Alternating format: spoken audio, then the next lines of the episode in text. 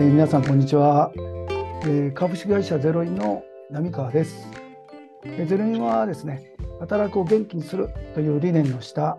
えーバックオフィスから企業を元気にするという、えーそういうことを日夜頑張っている会社ですね、えーこの採用サイト用のですね、えー音声コンテンツゼロプラ、えーゼロインプラザですね、えーゼロプラという名前で、えーゼロインで働く仲間が集まって、えー個性が交差する広場をコンセプトにですね、さまざまなえ社員の皆さんの働くを紹介していきたいと思います。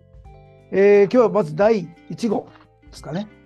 えーゲスト、えー自己紹介お願いしたいと思います。えー手塚さんお願いします。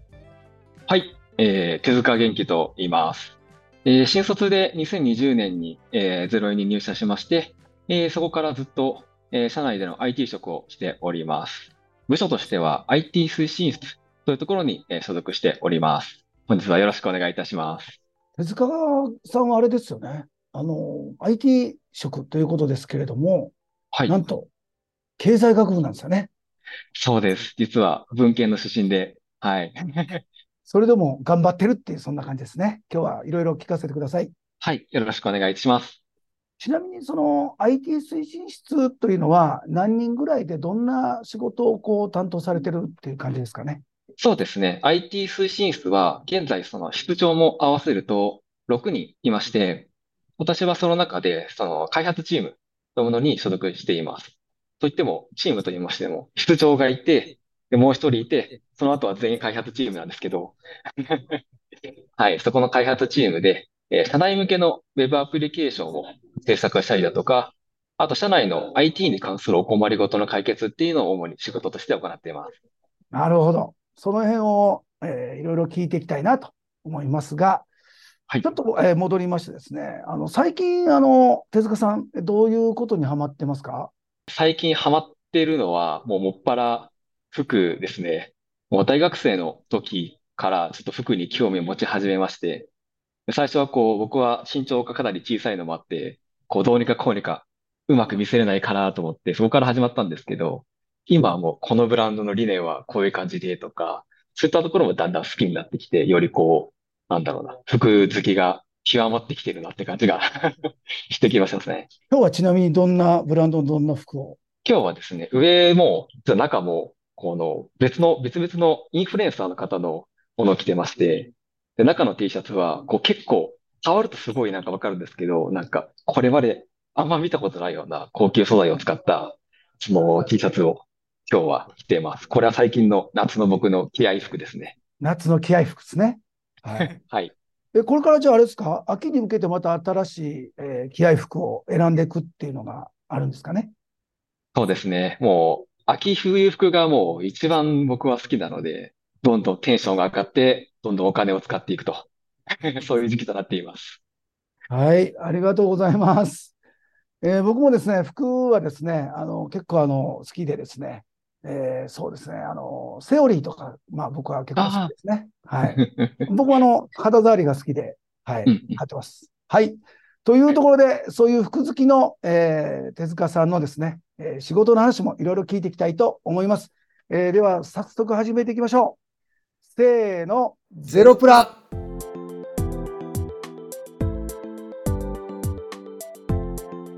じゃあまずですね、早速、あの、ちょっとさっき、あの、お聞きしましたけども、まあ、どんな仕事を取り組まれているか、ちょっともう少し具体的に聞いていきたいと思いますが、どうでしょう？はいそうですね。まずはやっぱりメインの仕事は、社内向けのウェブアプリケーションを開発するというところになっています。社内向けのウェブアプリケーション、ちょっとどういうものかなっていう、ちょっと、まあ、簡単にイメージつきやすいお話をしますと、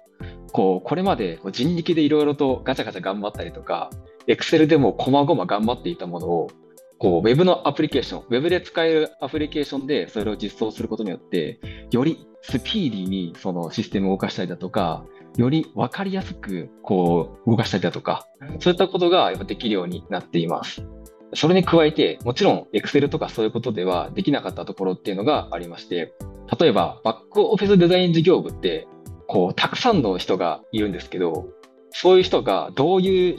ところでどういう仕事をしているかをこう一元管理するってなかなか難しかったんですね。ただ、それも Web アプリケーションっていうこのシステムの力が加わることで、どこにどんな人がどういう仕事をしているのかっていうのがすごく分かりやすくなったんですね。っていうのもあって、これまでかかっていた時間っていうのを削減することで、じゃあマネージャーの人はもっと売り上げを伸ばす、もっとお客さんに価値を提供するようなことを考えたりとか、そういった提案の準備をする時間っていうのを作ることができるんですね。というふうに、社内のこう人たちを IT の力で支える。IT の力で社内にある課題を解決していくっていうのが、えー、僕たちの主な仕事になっています。これちなみにですけども、そのバックオフィスデザイン事業部ですね、はいまあ、いろんな会社の総務を、まあ、アウトソーシングといって受けてですね、あるいはいろんな会社にこう常駐して仕事をするということで、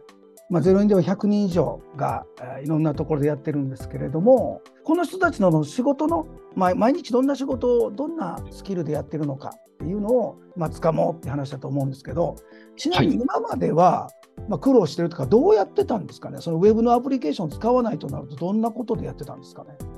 今までは、そのマネージャーの方が、もう結構マンパワーというか、人力でエクセル管理とかで頑張ってたらしいです。ということは、もう毎日自分のそのメンバーの人がどんなことをしても、自分でもう手で入れていくみたいな。そうです、そういうイメージですね。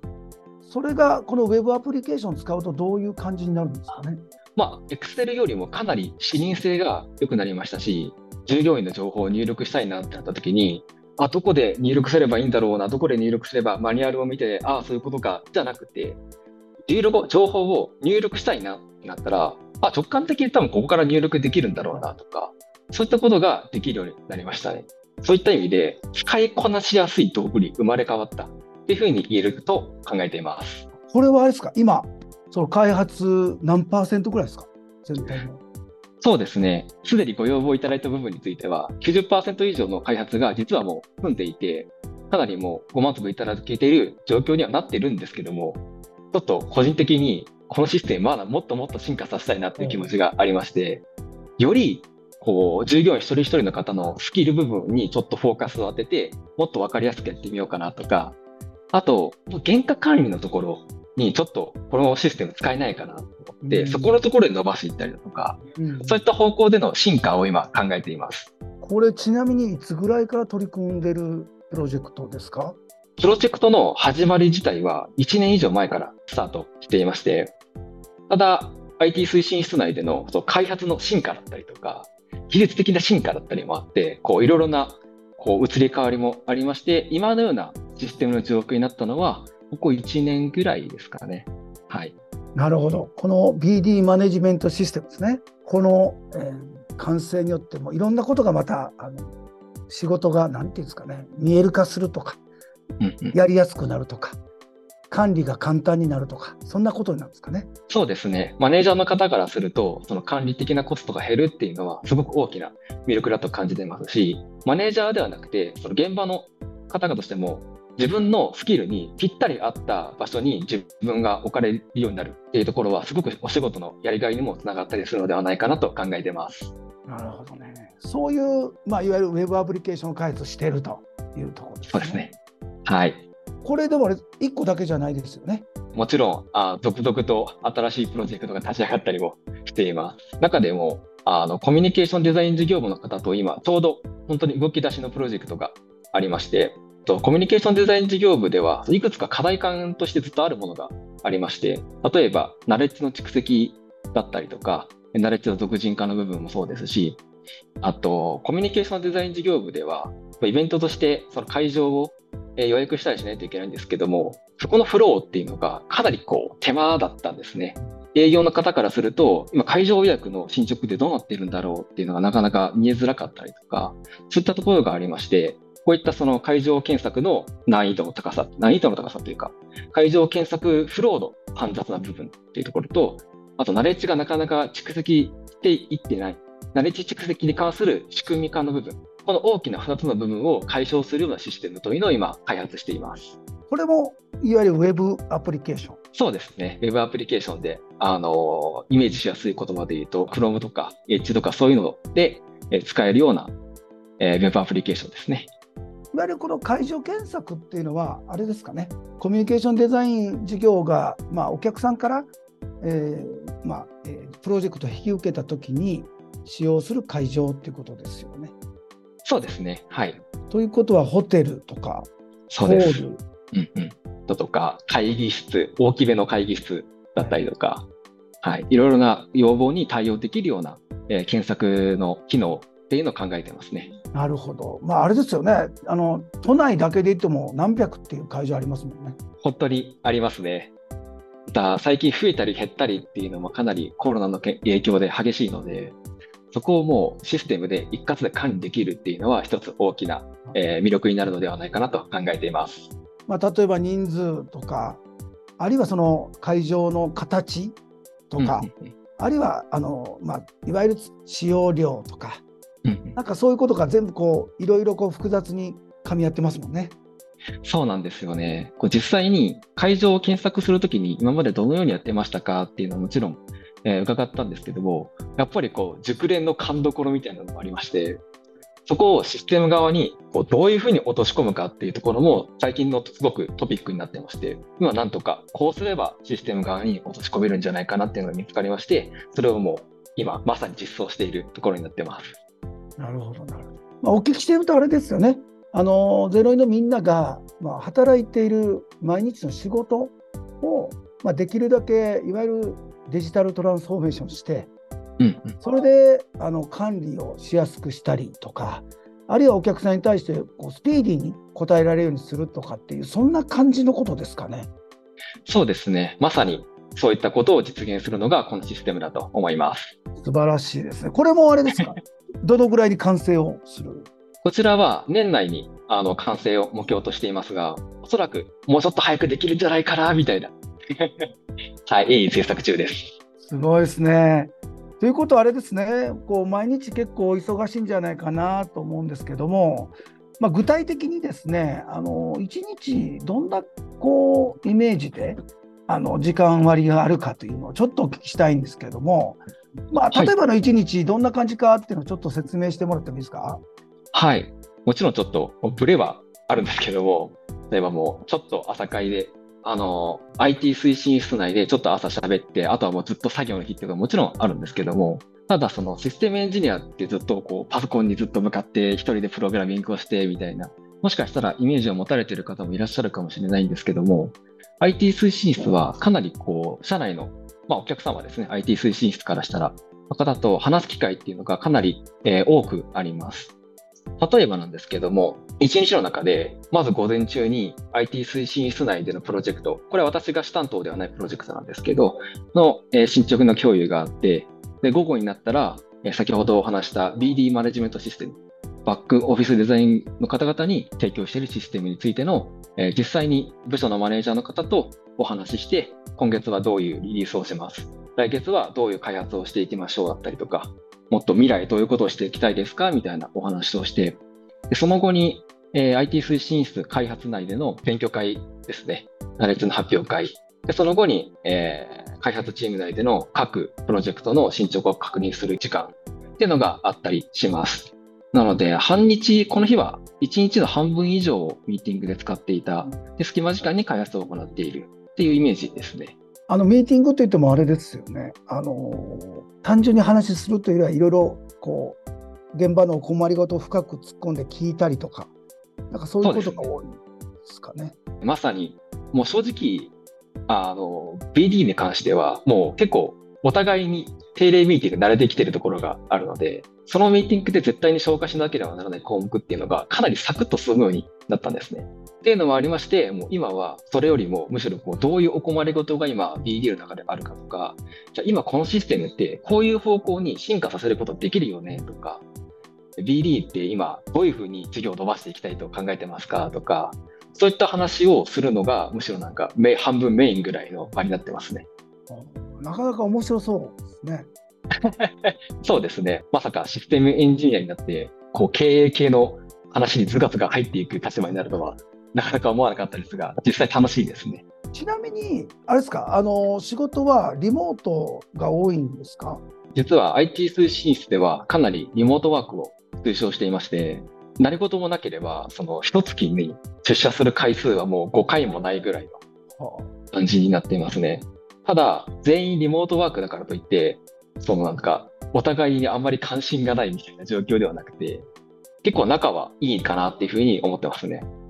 ということは、なんか、こう集まってなんかすることもあるってことですか？そうですね。全員で集まってキックオフって言って、その、じゃあ下期一緒に頑張っていきましょうね、みたいな、まあ、ちょっとお固めのミーティングをすることもあれば、こうみんなで、あの、男一人だと行きづらいからみんなでパフェ食べに行こうよ、みたいな。話をして、ちょっといいパフェのスイーツのお店に行って全員でパフェ食べたりとか、そういったこともありますね。ちょっといいパフェって。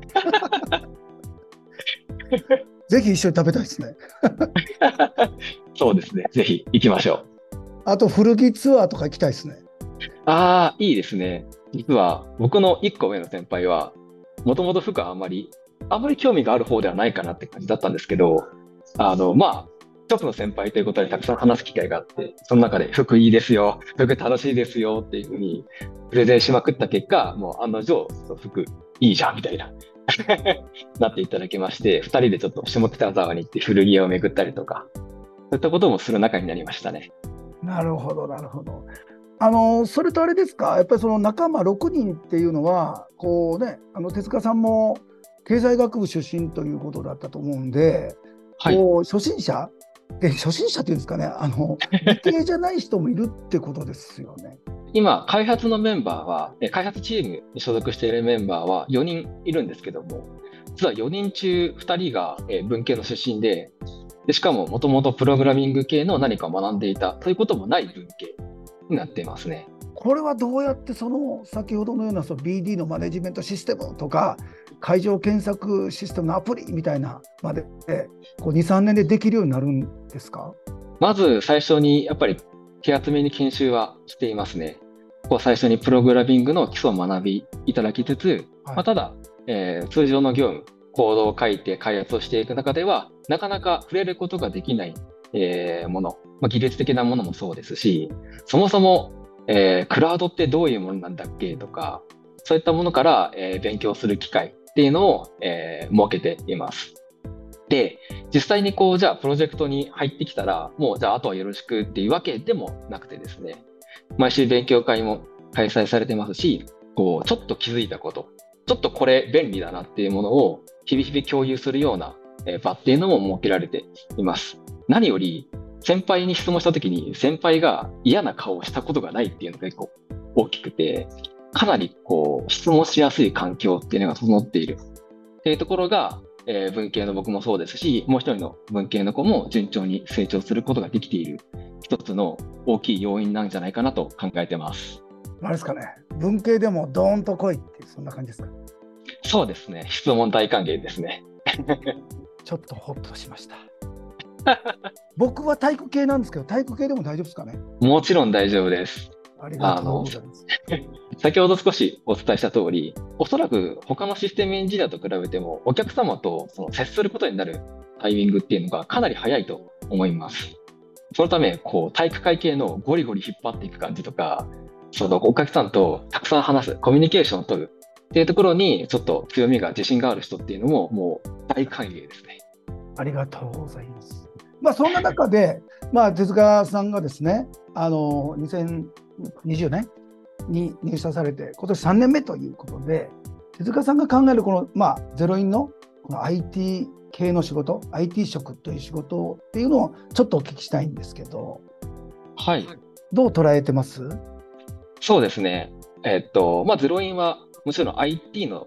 会社ではない。ただその中で、ゼロインの中で IT 推進室として、システムエンジニアとしての仕事をしていくっていう中で、僕は、えー、僕は IT 推進室のミッションはこう、ゼロインの人たちを元気にしていくことだなっていうふうに考えています。そもそもゼロインは理念的に全ての働くを元気にするっていうのがあると思うんですけども、じゃあ、全ての働くを元気にしているゼロインの人たちを元気にするのは誰なんだろうってなった時に、それこそ僕たちのミッション、使命なんじゃないかなっていうふうに考えています。なるほど。ですかね、モチベーションもそういったところから来るってことですかね。そうですね。まあ、そもそも僕があのゼロインに入社したいなと思ったのが、こうゼロインの人っていうところに強く魅力を感じたので、こう自分がいいなと思った人たちの課題をすぐ近くで解決できるっていうことは、すごくモチベーションにつながりますし、まあ、シンプルにあのコード書いたりとか、設計考えたりっていうのが楽しいっていうのはありますね。じゃああれですかね、ゼロインの、まあ、仲間、まあ、あんまりね、そのリモートで会うこともないと思うんですけど、たまにこう、あれですかね、会った時に、助かったよみたいなことも言われたりするわけですかね。いや出社とかした時とか、まあ、定例のミーティングでそうそういう声いただけることありがたいことにありまして、まあ、そういった時はもうありがとうございます。プラス心の中でガッツポーズみたいな 感じですね。ガッツポーズいいっすね。ありがとうございます。まあ、そんな中であの今ねいろいろその経営的なところも含めてですね、まあ、話できてるっていう、まあ、そこもやっぱり面白いってことですかね。そうですね。あのまあ、IT 推進数、今人数が、えー、少数制でやっているっていうところもあるんですけども、やっぱりお客様がこう社内の人ということでかなり近いんですね。なので、えー、っとどんどんお話聞きに行きやすいとか、どんどんこういったことも実はできるんですよって提案がしやすいっていうところもすごく IT 推進室の魅力なのではないかなと思います。まあ、ちょっと見方を変えると、その担当範囲っていうか、領域が広いってことですかね。そうですね、かなり早いうちから、えー、広く、えー、学ぶことができると考えています。こうまあ、僕は他の IT 企業に行ったことがないので、ちょっとあれなんですけども、僕の例で言うと、1年目はしっかりこうプログラミングをする、コードを書く、開発をするっていうところにフォーカスをして勉強させていただいたので、2年目に入った時に、じゃあ新しいプロジェクトの担当、お客さんと話してどういうシステムを作っていきましょうかっていうのを先頭に立ってやっていくのを手塚くんお願いしますっていうふうにやらせていただけたりとかするんですね。他にもこういうことやりたいですっていう希望を出したら、それを実現する場を与えてくださったりとか、そういった意味で、やりたいことが手広くある人だったりとか、これどんどんやっていきたいですみたいな人は、かなりうちは合ってますね。あそうですね、まあ、巨大なシステムだと、もう本当にバグだけ見とけとか、その試験だけやってねっていうことになったりしますもんね。そうですね、もう2年ずっとテストで下積み下積みっていうとなかなかちょっと、まあ、飽きてきたりとか、ちょっと他の手出したいんだけどな、みたいな気持ちになる方もいると思うんですけども、うちはもう、ちょっと飽きましたって正直に先輩とか町長に言えるっていうのが、また、はい、メンバーの仲がいいからこそっていうのもありますし。わかりました。じゃあですね、あのほぼ最後の質問になってくるんですけども、はい、これからこんなことに取り組んでいきたいなっていうことをぜひお聞きしたいんですけど、いかがでしょうか？そうですね。IT 推進室というのは、これまで社内のお困りごとを IT の力で解決するいわゆるマイナスの状態をプラマイゼロとかプラスの状態に持っていくっていうところを主な仕事としていたんですね。ただ、これからは IT の力があったからこそこういう提案できたよねとか IT があったおかげでこういう価値提供ができたよねっていうような IT の力があるからこその価値提供っていうのができるような組織っていうのを、え、IT 推進室として目指していきたいなと考えています。なんかこう PD のそのマネジメントシステムとか CD の解除検索以外にもいろいろなんかありそうですよね。そうですね。ご相談ちょくちょくいただいたりもしてますし、こうこんなことを実はできるんじゃないかなみたいなのをこうこっそり温めているようなプロジェクトも実はありまして、はい、ぜひお楽しみにといった状況です。ちょっと楽しみにしたいなと思います。これでもちなみにそういう楽しいっていうこともそうだと思うんですけど仕事ってやっぱりこうリモートだったり気分転換とか結構難しいなと思ったりするんですけど何か自分でこう工夫してることとかあるんですか？まさに開発業務っていうのはかなりこう集中してコードを読んだりとかなので環境っていうのを僕個人的にもかなり大事に考えてますね。例えば PGM はもうこれっていうのを決めておいたりとか僕は雨が降っている音が好きなので、雨が降っている音を流したりとか、あと、大学時代とかはカフェで勉強するのが好きだったので、それを習って、こう、カフェの雑音みたいなのが YouTube にあるので、それを聞きながらやったりとか、あと、まあ、システムエンジニアにありがちな腰痛問題ですね。腰が痛くなっちゃう問題を解決するために、ちょっといい椅子を買ったりだとか、あとちょっと眠たいなーってなった時は、立って仕事ができるように昇降式のデスクを導入したりだとか、そんなような工夫したりしてますね。なるほど。デスクとか椅子は結構大事ですよね。いや、本当に大事ですね。作業スペース的な意味でもそうですし、もう仕事をしてる間は常に向き合ってるものなので、ここはもう僕はかなりこだわりました。ちなみにモニターは何面あるんですか？モニターは今、えー、外部モニター1面とノートパソコンって感じなんですけど、正直全然足らないので、今買い足そうと画策してます。それはぜひニューオフィスプロジェクトで会社から支給されるといいかもしれませんね。確かに、ちょっと交渉してみます。そういったところでですね、あのはい、聞いてきましたけども、どうでしょう、えっと、もっと言いたいぞっていうことありますか？いや、大丈夫です。ありがとうございます。そうですか。ありがとうございます。じゃあぜひですね、これあのゼロイン採用のホームページもですね、えー、また見ていただいてですね、あのー、まあ、会いたかったらどんどん我々に会いに来てほしいなというふうに思います。えー、ですので、最後あの手塚さんからですね、せっかく聞いてくれた方にですね、最後一言お願いします。はい。ゼロインはまさにこう全ての働くを元気にするっていうのをもう今体現するためにもう日々日々頑張っている会社だなと思っています。すごく魅力的な人がたくさんいる企業だと思うので、ぜひ一度、そのゼロインの人と会って、まあ、話して、その人の良さとか熱量っていうのを感じていただけると嬉しいなと思います。はい、ありがとうございました。それでは、さようなら。さようなら。